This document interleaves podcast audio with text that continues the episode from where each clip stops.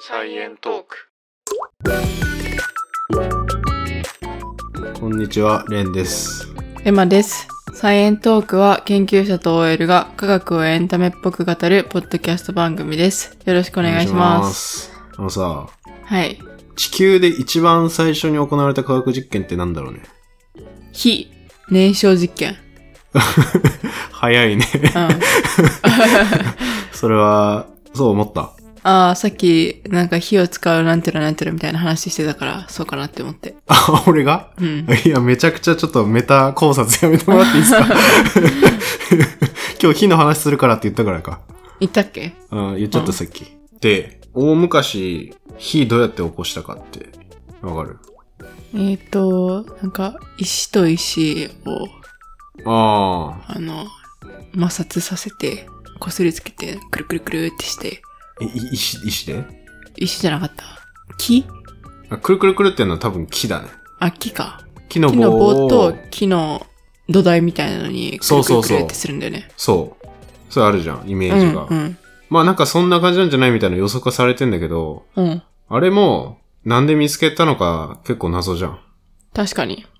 あそもそも火っていうものの存在自体は知ってたのかなあ、そうそう。それはね、あの、山火事とかさ、あ雷落ちた時とかさ、あ。うん。火は結構起きてさ、うん。そういうのを見るから、うやんっぱ人間以外の動物もやっぱ火は認識してたって言われてるし、うん今もそうだけど。うんうん。だから自分たちで起こすっていうのは、まあ、初めはやり方知らなかったね、じゃあ。うん。うんうん。でさ、その棒にさ、棒をくるくるって回すときにさ、溝がないとさ、うまく回んないからさ、うん。溝を作るわけじゃん、それやる前に。はい。でもさ、その溝を作るためにさ、多分くるくるくるってやってるじゃん。うん。だから、その溝を作るためにくるくる穴を開ける作業をしてるときにうん熱くなるって気づいて、うん。その火を起こすっていう方向に行ったんじゃないっていう説もある。ああ、なるほどね。え、じゃあ、もともと火を起こそうとしてたわけじゃなくて、別の目的で、なんか土台の中に、あまあの、 目的わかんないけど、うん。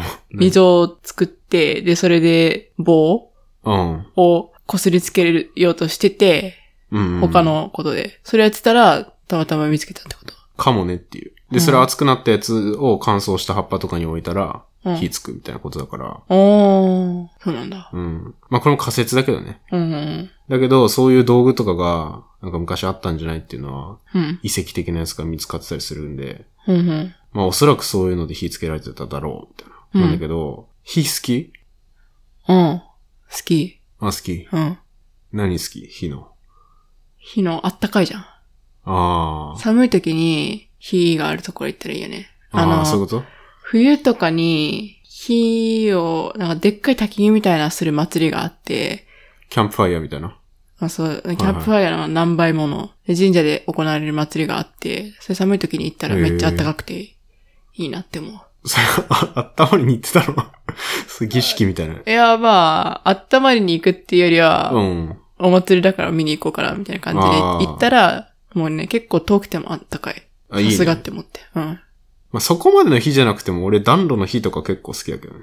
まあ、なんか落ち着くよね。そうそうそう。だけどさ、なんか実験室とかだったらさ、火めっちゃ危なくて、ああるじゃん。引火しやすいさ、溶媒とかがいっぱい置いてあってさ、火ちょっと出たらそれ引火したらもう大事故みたいな。あ、うん、絶対実験室で火を出しちゃいけないんだけど、俺は、俺も火は好き。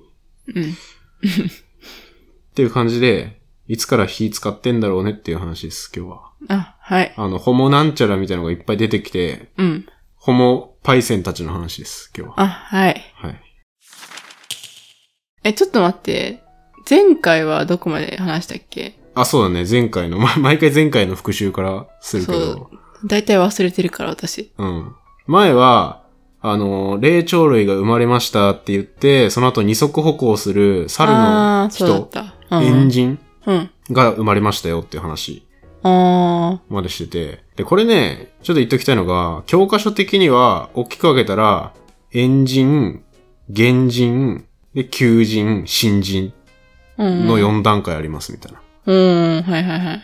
言われてんだけど、なんかこれ結構ね、日本だけみたいでほとんど。あんまり今学術的には使われてないくくりらしいんだよね。うーん例えば、さ、この求人、新人って言うけど、求人ってネアンデルタール人とか昔入ってたんだけど、うん。別に今って求人から新人が生まれたわけじゃないよねっていう。もう、並行してたよねっていうのがもう結構分かってきてるから、このくくりってちょっと古いもので、なるほどね。でもね、今回ね、何冊か本読んだけどね、それには結構このくくりでは書いてあったけど、英語圏でこれに完全に対応することはないらしい。うーん。エンジン、原人の方はちゃんとさ、あの、一列で進化してきたの。いや、いやこれも、この中にいろんな種類いるし、うーん。もうそもそも。もこういう分け方をしてない。あうんまーんり、英語圏の人は。なんちゃうんうんらアウストラロピテクスだったらアウストラロピテクスって言うし、うーん。ネアンデルタール人だったらネアンデルタール人だし、って感じ。ほんほんほん。で、まあ今回はその中の、前回エンジンやったんで、うん。今回原人の話ですね、ほとんど。うん。原人の時点でうん火を使うようになったのか。そう。うん。原人からまあ求人にかけてって感うじ。んうんで、エンジンまでは、ホモなんちゃらじゃなかったのね。うん。うんで。もね、原人からはホモなんちゃらです、ついに。もう、ホモなんちゃらってのはな、なんだっけえっとね、ホモって人っていう意味。じゃあ、人族になった。人。族になったってああ。いう、うんくくり的には。うん。じゃあ、ホモクイズしますじゃホモクイズ、はい、お願いします。あ、最初のホモ族。うーん。ホ。モハビリスっていうやつが、うん。 200万年前にいたって言われてるんですけど、ほうほうほう。これね、ホモなんちゃらって全部なんちゃらな人っていう。だからホモサピエンスだったら賢い人っていうう。ん。これ全部なんちゃらな人なのね。うん。ホモハビリスってどんな人でしょうえ、ハビリスから想像できるハビリスから想像は結構難しいかもしれない今のなぁ英語とか、ハビどっかのいや、は、単語。ちょっとハビ要素あるかないや、でもなん、か住むみたいなあ、いや、違う。結構むずいわ。ハビから予想するの。へえ。この時って結構ね、道具使い始めたっていう人たちで。 うん。道具使う人いや、違う。それ答えじゃん、もう。 道具使えるってことは、どんな人だっていう。器用な人。あ、そう。あ、正解。あ、これ器用な人です。はいはいはいはあい。結構早い段階だったな。今回ね、三し、あ、二人か。二人、ホモクイズ二人ですけど、まあ、一人はホモハビリスさんですね。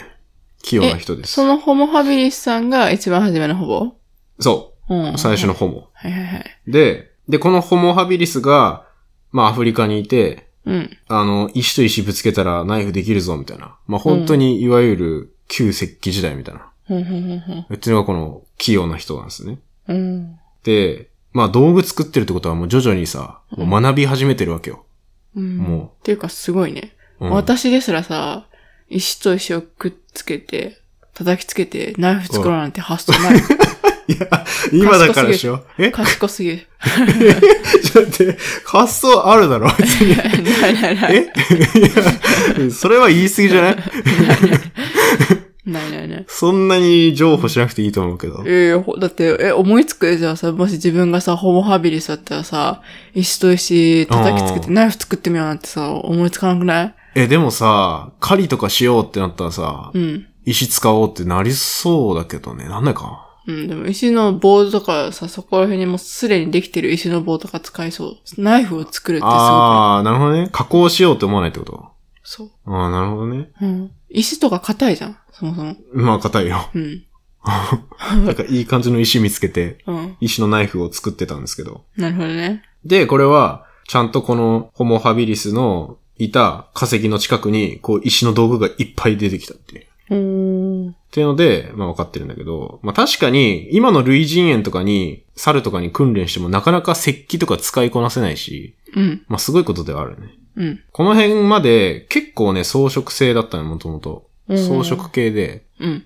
だけど、ちょっとずつ肉も食べるようになったって言われて、このうん。う辺んから。。雑食になったっていう。うん。うん。うん。だけど、めちゃめちゃ積極的に動物殺しに行ってたかっていうとそうじゃなくて、最初は死んだ動物の肉とかを漁って、うん。まあ、食べてたみたいな、そんぐらい。うんうん。な感じなんですよね。これが200万年前。はい。その時、生肉じゃあ。生肉生肉。うんまだ火使ってない。うんうんうん。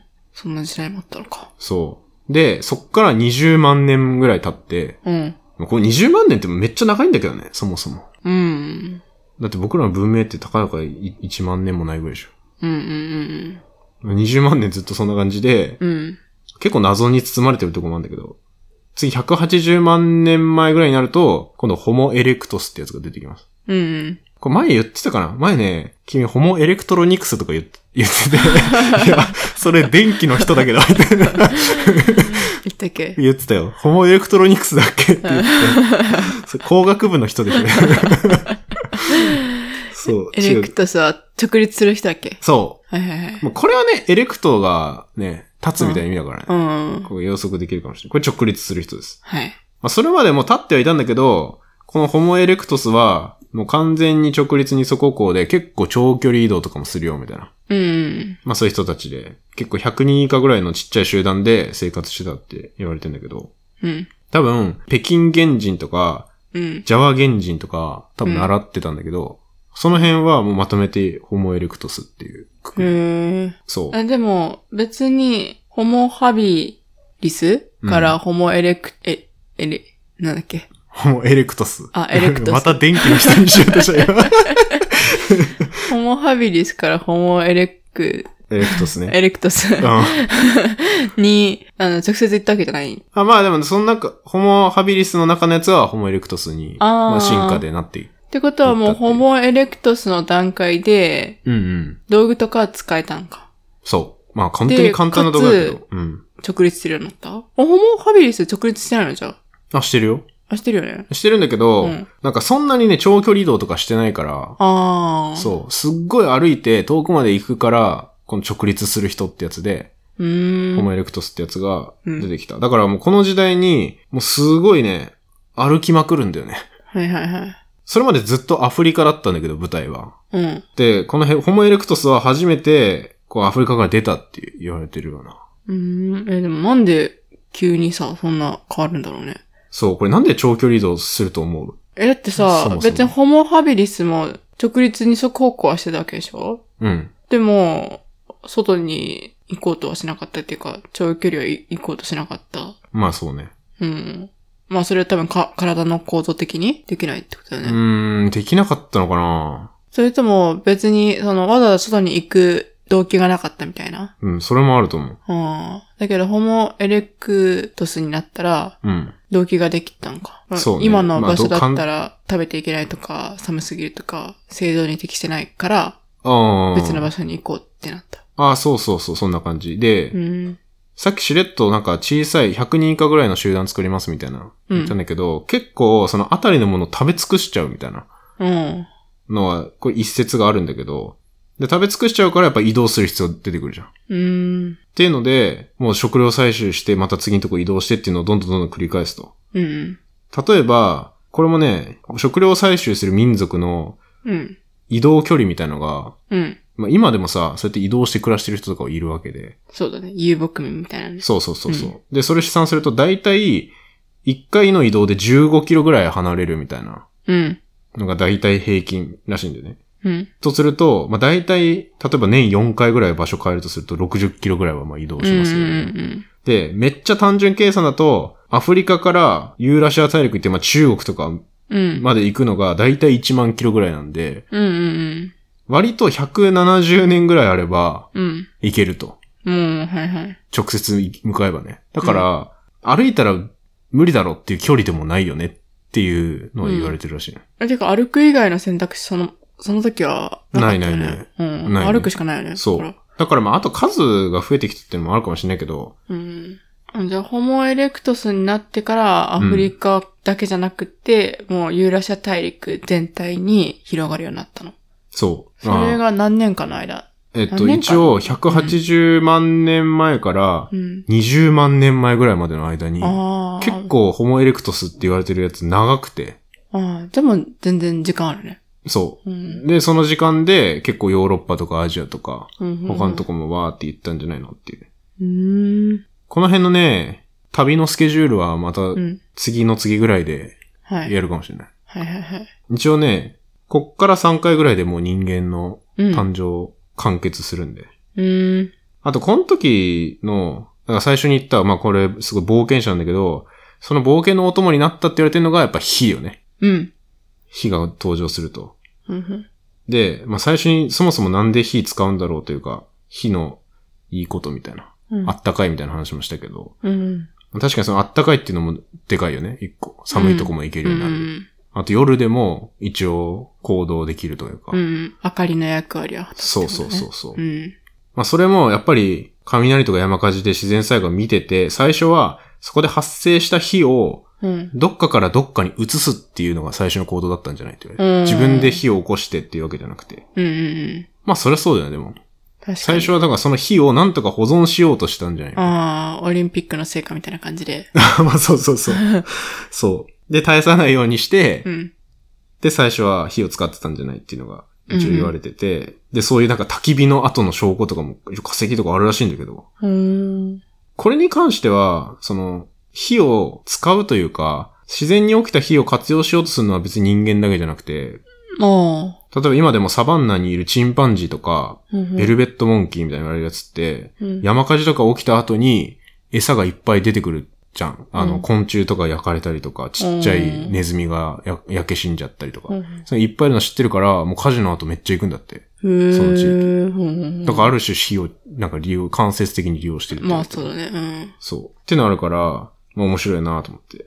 え、結局、ホモエレクトスの時にじゃあ火使うようになったってことあ、そうう。ん。ホモエレクトスがもう火であったタイミングですね。あの、棒、棒を溝にはめてうん。起こしたんじゃないって言われてるのもこのヘホモエレクトスうで。ん。うん。霧もみ式っていうらしいけど。じゃあもう、ホモエレクトスの時代でもうほぼ完璧に火を、まあ、保存するのもそうだし、起こすこともできるようになった。でもさ、これ火の証拠って結構むずいと思わんむずいね。だって、自分で起こした火なのかさ、うん。自然で起きた火なのかってさ、うん。化石の後だけだってわかんなそうじゃん。そうだね。まあ、道具があれば、ああ、まあそう、確できかるのにか。な。ううんん。でも、まあこの時期にこれが最初に火使ったやつだっていう道具って多分まだ見つかってないんじゃないかうーな。ん。結構難しくて、で、一応考古学的なアプローチからいくと、その高温に熱せられた石とか骨うん。が見つかってるっていう証拠はアフリカの遺跡いっぱいあるんだけど、うんまあ確かにし自然の火でそうなっちゃったんじゃないのって言われたら言い返せないみたいなうんうん感じの状況だから、なんとも言えないみたいな。うん。うーん。でも、なんとなくその火があったところの周りに、例えば木の実がやたら集まってるとか、うんうん。魚の骨がいっぱい集まってるとか、うん。ってなったら、確かにこれは焚き火の跡っぽいぞ、みたいな。っああ、確かにね。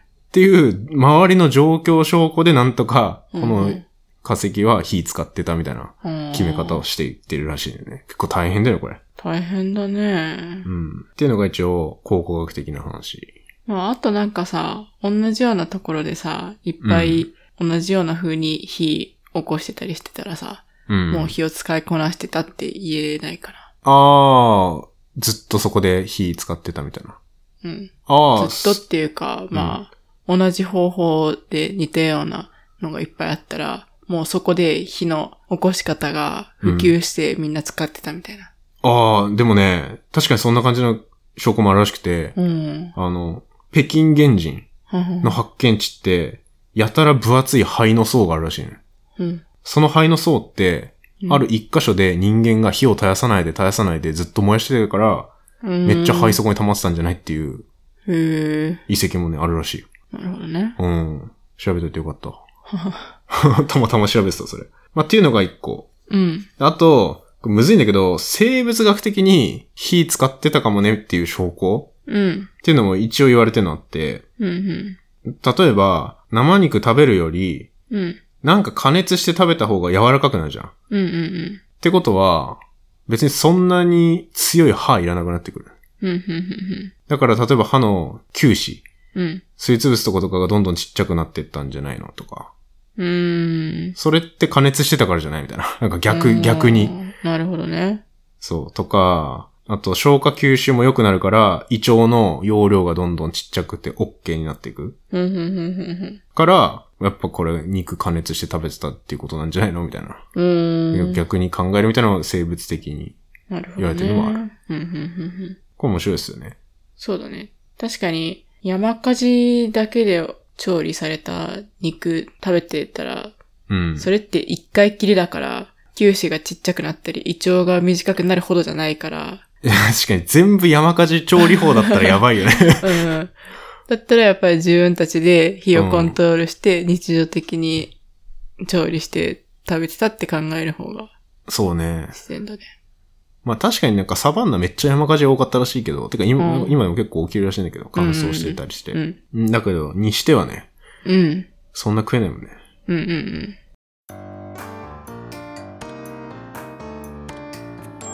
サイエントーク。あとこれね、前の直立二足高校の時に、プレゼント仮説ってあったと思うんですけど、はいはいはい。そんな感じで、ちょっと火を使ったことによって起きたことの面白い仮説があって、うん。これ火を通して食べることで、脳が大きくなって、うん。知力が上がったんじゃないっていう可能性。ほうほうほうほう。クッキング仮説ってやつがあるんです。クッキング仮説。 そう。火を通すことによって脳がでかくなる。うんまあでもさっきめちゃくちゃヒント言ったけど。火を通すことによって、うん。胃腸が短くなるから、うん。胃腸に使ってたエネルギーを脳に使えるそうかそうらそう。頭が良くなって、脳がでかくなる。そう。っうん。ていう説が一応あります。クッキング仮説です。はい。これ夢あるね、これ。夢あるね。すっごい平たく言ったらって、料理したら脳でかくなったみたいな。へ え。そっか。そう。まあ、そもそもがめちゃくちゃ超長かったっていうのも、まあ、ちょっと意外ではあるけど、うんうん猿とかって今でも超結構長いらしいよね。うん。ゴリラとか。それって植物とか食べるから、うんうん。すごいそれに消化時間かけなきゃいけなくて、うーん。長い腸がある。え、じゃあさ、逆に、今、犬とかにさ、ペットフードうん。をメインで与えてるけど、まあそれがどれぐらい消化いいのかわからないけ どさ、生肉とかじゃないじゃん。うん。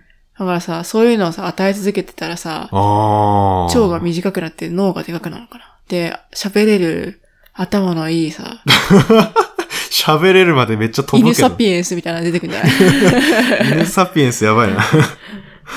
確かにね。うんめっちゃ長い期間買ったらね。うん。いやー、でも犬ちょっと口の形とか的に結構きつそうな気がするけど、うん。言語習得はね。まあ言語習得できなくてもまあ頭が、知能が。が上がるっていうね。うまあまあでも、胃腸は確かにね、野生で草とか食べてるより犬とかより短くなってそうだよな。そう考えると。うん。確かに。ペットの犬猫は短くなってそうだよね。うん。まあただこの説って、だからって脳でかくなるのっていう疑問を投げかける人もまあ当然いる。うん。だって他のとこにもまあエネルギー使うし、みたいなうん。のもあるし。一応ね、反対派もい、の意見としては、うん。生肉と調理済みの肉を与えたマウスを飼ってみても、うん。別に肉調理してもしなくても、マウスが摂取するカロリー量は変わらんっていう。うん。うん。その、調理した方がいい派は、調理した方がそもそもエネルギーいっぱい取れるよねっていううん。ことも言ってんだよね。うん。だけど、まあ別に一緒だから、それで脳が大きくなったっていうのは言い過ぎなんじゃないみたいな。ああ、でも取れるエネルギーは一緒かもしれないけど、使うエネルギーが少なくなるよね。あ、そうね。うん。まあ、どこに使うわれるかっていう。だからこれは本当は、うん。そのマウスを買い続けてみたいな。てか、蝶の違う長さのマウスとかでやんないとわかんないような気もするけどね。これ。超の違う長さでやったらわかるのか。わかんない。どうなんだろう。でも脳が大きくなったとかちっちゃくなったとかって研究結果出すの、相当時間かかるよ相ね。当難しいんじゃない うん。ちょっと今の反対派の実験の内容を聞いてもちょっとどうしてそれが反対になるのかっていうのはしっかりよく理解できなかったけど。うん。うん。まあ、あとは、そもそもさ、ホモハビリスの時に、うん。死体の肉は食べてたって話したじゃはいん。朝はっい。て。はい。だから、別に加熱調理とかしなくても、うん。肉食ったりしてたのは別にその前からじゃないみたいな。で、その肉食べてたこと自体が装飾から抜け出してるから、別に火使ってなくてもカロリーちゃんと取れてて、で、脳にも栄養がいってみたいな話もできちゃうから、その必ずしもその火を使って腸が短くなって脳にエネルギーがいってっていうのは、うんまあ、。それもなんかちょっと微妙なんじゃないみたいな。でもそもそもさ、このクッキング仮説はさ、別に、うん。肉食べるからカロリー増えるから、だから脳に栄養がいくって話じゃなくて、加熱した肉を食べることによって、うん。腸が短くなって、その分のエネルギーが脳に行くでしょだから使うエネルギーが減るっていう話だから、別に摂取するエネルギー変わらないっていう反対派の意見はさ、それ関係なくないってこあーあ、でもね、このクッキングカセットそもそも、なんか加熱して、とうん。食べて、なんか手軽にカロリーを摂取できるようになりましたっていううーん。話があって、だから脳大きくなったよねって。だからそもそもカロリーいっぱい取れるようになったよねっていうのが結構ベースにある。あ、そうなんだ。そうそうそうそうそう。あ、確かにそれ言ってなかったな。うん。だからカロリー増えたからといって脳が大きくなるのかっていうのに反対してるって感じかなるほどね。な。うん。それで言ったら、肥満とかの人はさ、めっちゃ賢いってことになる。肥満の人は、でも、 食べ過ぎて脂。肪になっちゃってるから、エネルギーの行き先、なんか脳以外に多そうだけどね。どうなんだでろも脳にもう。行くじ絶ゃん。対量は多いかもね、カロリーの。うん。いや、でもさ、確かにその理論でいくとやっぱりでもカロリー取ったら頭良くなるはずだけど、うんそうじゃないよねって言われたらそ、うだよね。確かに違うなってなるね。人間よりもさ、いっぱいカロリー取る動物もいるんじゃないいやー、なかなかいないんじゃないあ、いないのそんなに。あ、人間は脳が発達してるからめっちゃカロリー取るのかなうん、そう。脳ってめちゃくちゃエネルギー使うからう、ーん。脳ってコスパ悪いんだよね。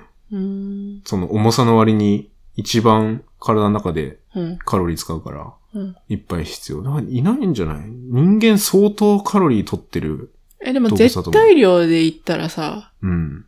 人間よりもいっぱいカロリー取ってる動物はいるんじゃないそその体が重いだけで、そう、相対的にはそ人どう間よりも少あなあ。いけど。え、だってなん、かさ、量的にさ、でっかい動物いっぱい食べるかもしれないけどさ、うんそれってさ、消化にあんま良くないからいっぱい食べなきゃいけないとか、うーん。いうことなえ、でもさ、ライオンとかはさ、例えば生に、生のさ、いうんうんまあ、よくわかんないけど、シマウマとか食べるわけじゃん。うん。うん。シマウマ相当カロリーあるやん。うん多分。肉でね。うん。うん。で、別に生肉でも摂取するカロリー同じなんでしょうん。人間よりカロリー取ってんじゃん。人間より量食ってるかないや、わかんない。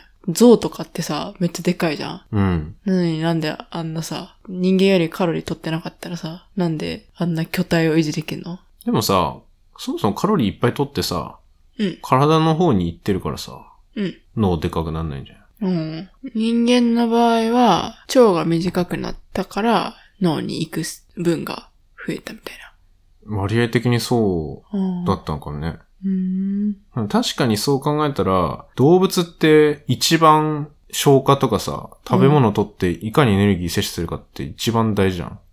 うん。命のために。うん。超短くなってるってことは、うん。ちょっとリスキーな方向にはいってるよね。ああ、確かにね。だから他の動物じゃあんま起きないことなのかもね。やっぱり。うん。だから人、まあ、人間は毎回特殊で、人間に飼われてるペットとか、うん。そういう。のは、腸が短くなっていく可能性はある かもね。確かにね、ありそうだね、それ。それ面白いな。まあ、相当す、何世代か行かないと、本当にそうなのか分かんないと思うけど、ペットとかって。うんでも犬とか頭良くなってそうじゃないはじめ狼だったでしょ。お手とか狼にできたんかな知らんけど。確かにね、犬の知能ね、あっていそうだけどね、わ、かんないな。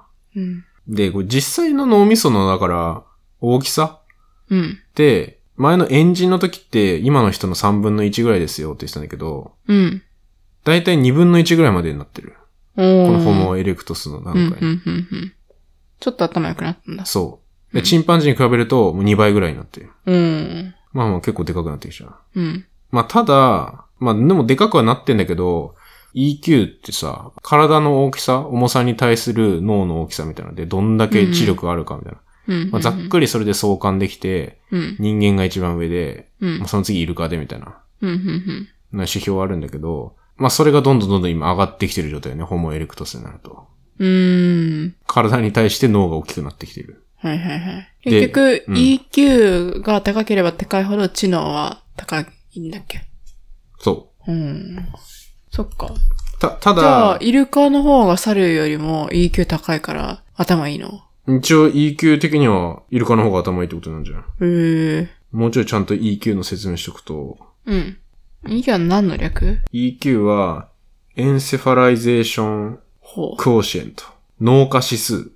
へえ。脳化って脳みその脳にうん。化けるうんうん。うのん指数。だから体の中でどれだけ脳になってるかっていう指数。なるほどね。で、これは脳の重さと体重で算出されて、うん。まあだから体重が大きいほど脳が重くなっちゃうっていう傾向があるからそれが補正されますみたいなうん、うん、ことなんだけど、で、人が7.4から7.8ぐらい。で、脳みそが 1300g ぐらいなんだけど、あ、それはパーセントいや、パーセントじゃないね。これ結構複雑だかあ、ら複式雑なが。式。あ、そうなんだ。ううん。うんそれでいくとイルカの方が猿よりもちょうっんと上ぐらい。へえ。まあでも動物の上位は基本的に、そっか猿とかチンパンジーとか続いて、まあ、クジラも結構上位で、うん、うん、あとは、ゴリラとか、うん。ゾウとかも入ってる。犬そんな高くないね。う犬、ん。え犬、リスとかー、うん。と一緒ぐらいだね。えー、ス犬ズのメ方が全然スズメとかも頭良さそうだけど。あんま変わんない。えー、じゃあまあ、EQ は頭の良さと本当に比例するのか。うーんとね、一応ね、動物と動物の間を比べるときには、結構知能を反映してんじゃないっていううん、うん、うん。指標としては、信頼性高いって言われてんだけど、うん。なんかね、似た種とか同じ種同士だと、あんま参考にならないっていうのが結構うーん。言われてはいる。まあだからざっくりと種としては、うんその犬とかの順位は合ってんじゃない犬とリスが EQ 同じぐらいだったら、うん。犬とリスの知能同じなの。大体。本当に、そうなんだ。 カラスがそのちょい上ぐらい。そうなんだ。うん。そっか。でも結構僅差だね。うんこの辺。私たちが犬と仲いいから勝手に犬頭いいって思い込んでるだけで、実はリスとかカラスも頭いいんだね。頭いいんじゃあないカラス頭いいって言うよね。言う言うう言う。ん。で逆に低いのは、鶏と、うん。あと、なんかウサギとか、豚とかも結構低い。ああ。バカって言ってるわけじゃないけど、うん。まあ、そういう脳の割合が少ないですよっていうへえ。ことですね。面白いよね。うん。あと、例えば人間同士でうん。比較したときに、だからといって、体に対して脳がでかい人が頭いいかっていうと、別にそうではなくて、うん。まあ、大事なのって結局、同じ種の中だと、どういうニューロンのつながり方してますかとか、うん。細胞と細胞の連結の方が結構大事っていうのはもう分かってきてるらしくて、うん。アインシュタインみたいな天才の脳ってめっちゃ研究されてて、うん。なんだけどめっちゃちっちゃいんだよね、アインシュタインの脳。うん。平均より。うん。 100g ぐらいちっちゃくて、へえ。 100g ぐらい軽くて、うん。アインシュタインの脳って今でもね、研究されてるんだよね。今でもってどういうことまだあんの脳が。脳が、あのー死んだ後に保存されて、うん。でそっから切片みたいなの取られて、うんいろんな研究者が今アインシュタインのもの持ってる。あ、細胞をもう培養細して胞るのを、そう、持ってたりする。培養、うん。培養してんじゃないへ結構カオス状態でアインシュタインの脳。え。へえ。えっとね、アインシュタインの脳っていう、あの、ウィキペディアがあるんですけど、死んでから7時間半以内ぐらいに摘出されて、うん。で、で、これは別にあの、本人の許可があったかどうかが結構議論の余地があるって言われているから、だいぶ怪しい。多分、OK 言ってなかったんじゃないのっていう気がすうるけど、ん。そう。これはね、カオス。電気には自分の脳を研究に使って仮想仮想することを主張していたって書いてるって言ってる人もいたら、うん。いやいや、勝手に取り出されて保存されてたんじゃないのって言ってる人もいたり、 なんかもうちょっと何が本当なのかもよくわかんないみたいな。だけど事実として今いろんな人がうん。持ってて、一応ね、展示してる博物館もあるみたいえ、アインシュタインってさ、何歳の時に何で死んだんだっけな。アインシュタインは、何歳だこれ。1955年死去って書いてる。いや、なんかさ、もしさ、70歳ぐらいのおじいちゃんとかでさ、78、90ぐらいのおじいさんで、うん。で、老衰で死んだりとかしてたらさ、うん、それで脳の作用とか取ってきてもさ、普通の人より頭いいって言えんのかなとかちょっと思ったんだけど。確かに確かに、そういうファクター入ってきちゃうよね。うん。あ、心臓で、心臓悪くしちゃって、最後。うん。えっと、76歳。うーん。まあでも76歳だったら、まあ、普通に喋れる。だけど最後、死に際に何か言ってたけど、看護師が、その、アインシュタインドイツ語で喋ったらしいんだけど、最後の言葉。うん看護師がドイツ語を理解できなかったから、最後何言ったかよくわからなかった っていうちょっと悲しい事悲しいな実が残ってるけど。なんか言おうとしたんだね、じゃあ。なんか言ってたらしいけど、うんちょっとわかんなかったっていうのがあるらしい。そう。これね、2010何年とかにもね、アインシュタインの脳を調べたらこんなことわかりましたみたいな研究とかやられて、やられてたりするんだけど、まあまあでもこれはね、さっき言ったみたいに、うん別にアインシュタインの脳を調べてこうだったから天才はこうだみたいなうん、話にはもう全くならないんで、そうだね、うん。え。しかもさ、なんか頭のいいの代表がアインシュタインになってるけどさ、うん多分いろんな頭の良さあんじゃん。いや、本当にそう。そういう科学ができる頭の良さもあれば、うんなんかコミュニケーションが上手な頭の良さとかもあると思うし。あるともあるとも。なんかそういうのも含めて研究してほしいよね。うん、どうなんだ偏ろうっねてはいると思うよ、これ研究するのは。まあ、三、一サンプルとしては面白いっていう面の白いは、よねまうあ、ん確かに面白いって言ってるのかわかんない けど、まあ、まあそういう研究もあるんだっていう。うんうん。まあ、あとは、その、さっきは、基本的にただの脳のサイズうん。だけの話だったけど、脳のサイズと社会集団の規模の大きさが相関してるって言ってる人もいる。うーん。なるほどね。これもすごい面白くて、例えば、チンパンジーとかって、うん。だいたい50人ぐらいの集団を作る。うん。で、それと同じぐらいの脳だ脳の大きさだった昔のエンジンって、うん。まあ大体50人ぐらいだったって言われてて、おー。あ確かに同じぐらい。で、今度ちょっと脳が大きくなって原人うん。になって、さっきのホモエクトスとかもそうだけど、うっんてなると今度集団の大きさ100人ぐらいまではいけたっぽいみたいな。うん。で、今って、さらに大きくなって、だいたい150人ぐらいが適切な社会の関わる人数だよねっていうのが、今の僕たち言われてるんですよ。あ、今の人間そうん、うん、うん。で、チンパンチまだ50だっけう。んチンパンチは50だよね。チンパチは50。で、ちゃんと EQ も3倍ぐらいなの。 EQ じゃなくて脳のサイズあ、脳のサイズは3倍ぐらいにおなってる。ー。だからこれはシンプルに EQ じゃなくて、その大脳のうん。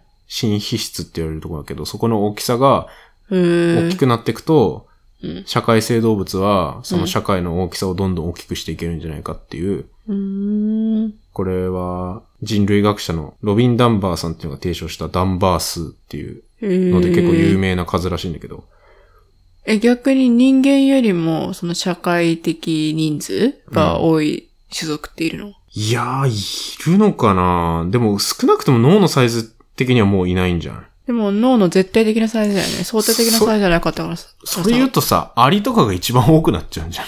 確かに。あれめっちゃちっちゃいよね、脳。アリはちっちゃいよ。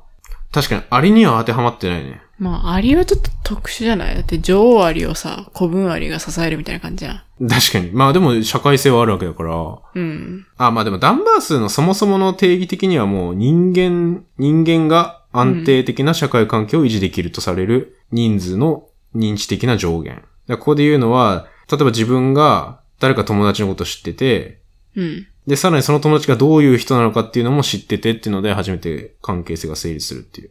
うん。のえで、え、いそれが150人ぐらいがマックス。うん。だけど、その、今のチンパンジーとかに転用して言ったけど、もともと人類学のうん。指標だから、まあ、それを全部の動物に当てはめるのはちょっと違うのかもしれないね。なるほどうんね。人間の脳の大きさの平均と、あとは霊長類の平均とって取ってって、うん。それの集団のサイズがああ。結構相関してるよねっていうので発見されたっていう。う。うーん、面白い。 150人いるえ ?150 人。ダンバー数というか、今の自分がさ、うん。ここで言ってる関係に当てはまる人数何人ぐらいいるかなえ、その定義がちょっとよくわかってないな。知り合いでうん、ちゃんとその人のことを、お互いにどういう関係にあるのかも知ってるっていう状況の人だって。うんお互いに、そっか、一方的に知ってるとかじゃなくって、お互いに知ってる。でも知ってるってどの程度なんだろうね。もういや、これめっちゃむずいよね。うん知り合い程度だったらさ、そりゃもううん150人以上絶対いるけど、うんうんうん。そう、むずいな。知り合いかつ社会的接触を保持している関係の人数とか言われてたりもするけど。うん。まあ確かに曖昧、微妙な人いるよ ね。微妙な人い る。別に連絡したらうん。連絡つくけど、別にすることもないみたいな人結構いるな。うん。そういう人も入れたら150ぐらいには確かに行きそうではあるけど。うん。まあでも最大が150なんだよね。 LINE の友達の人数とか。うん。そんなん150以上いるでしょ。いるね、多う分。ん。人数としてはね。うん。でも、さばききれてるわけじゃないから。そう、だって さ、公式アカウントとか友達だったりするじゃん。あ、そういうの。最近は確かさ、公式アカウほントのぼ方が公式アカウントじゃん。そう。そうだね。確かに確かに。じゃあ、LINE の友達引く公式アカウントで見たらいいかな。Facebook の友達ぐらいかな。あー、そういうのも面白いな。うん。まあ、よくね、これビジネス的なこととかで言われる気がするね。ナンバー数。で150人とか超える会社とかになってくると、うん。そのグループをちゃんと安定に維持するためには、うん。ちゃんとした規則とか、うん。そういうのがまあ結構きっちり必要になってくるのがもう150超えてくる。うん。おー、なるほどね。うんうん。確かに、もうちっちゃいスタートアップみたいな感じだったら、うんうんうんこんな規則とかはないもんね。ないねっていうか、あんまり。まあ、な、なくはない な。そんな大企業ほどの規則とかは別にうん。不要だもんね。そうね。うん。だけど今の社会って、まあ俺らもそうだけど、もう SNS とかあったらさ、150人とかもうすぐ超えちゃうからね。うんうんうんうん。脳のキャパ的にはオーバーしてるんですよ、もう。うん。このダンバーさんの言い、言ってることによると。そうだよね。うんうんうん。うん、だからね、うまく付き合っていかなきゃいけないよねっていうのを言ってるような気もするよね。このダンバース。そうだね。SNS とかだったら別に顔とか知ってなくっても、で、うん最悪この人誰か忘れてもさ、うん。なんかその人のプロフィールとか見たら、あ、この人かってちょっと思い出せるし、うん。なんかもう人間が元々持ってる能力以外のところでサポートしてもらってるから、うん。ダンバース。スに関係ないかもね。まあ確かに。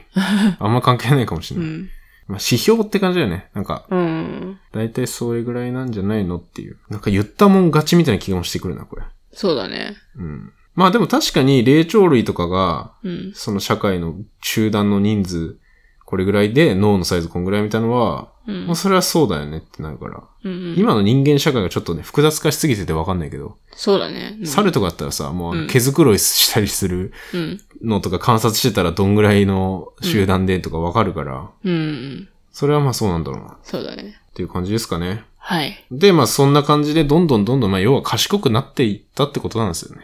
はいはいはホい。モエクトス。で、もうこの次が、ホモサピエンスです。うん。賢い人です。賢い。い人か。誕生、おおう。終わり。はい。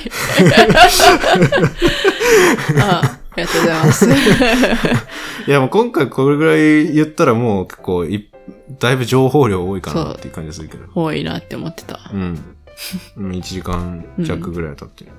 え、次、ホモサピエンスやんの次が、ホモサピエンスと、うん。あとはその時に一緒にいたまだ他の人たち。うん。その。時は、ホモサピエンススタートした時は他の種族いっぱいいたから。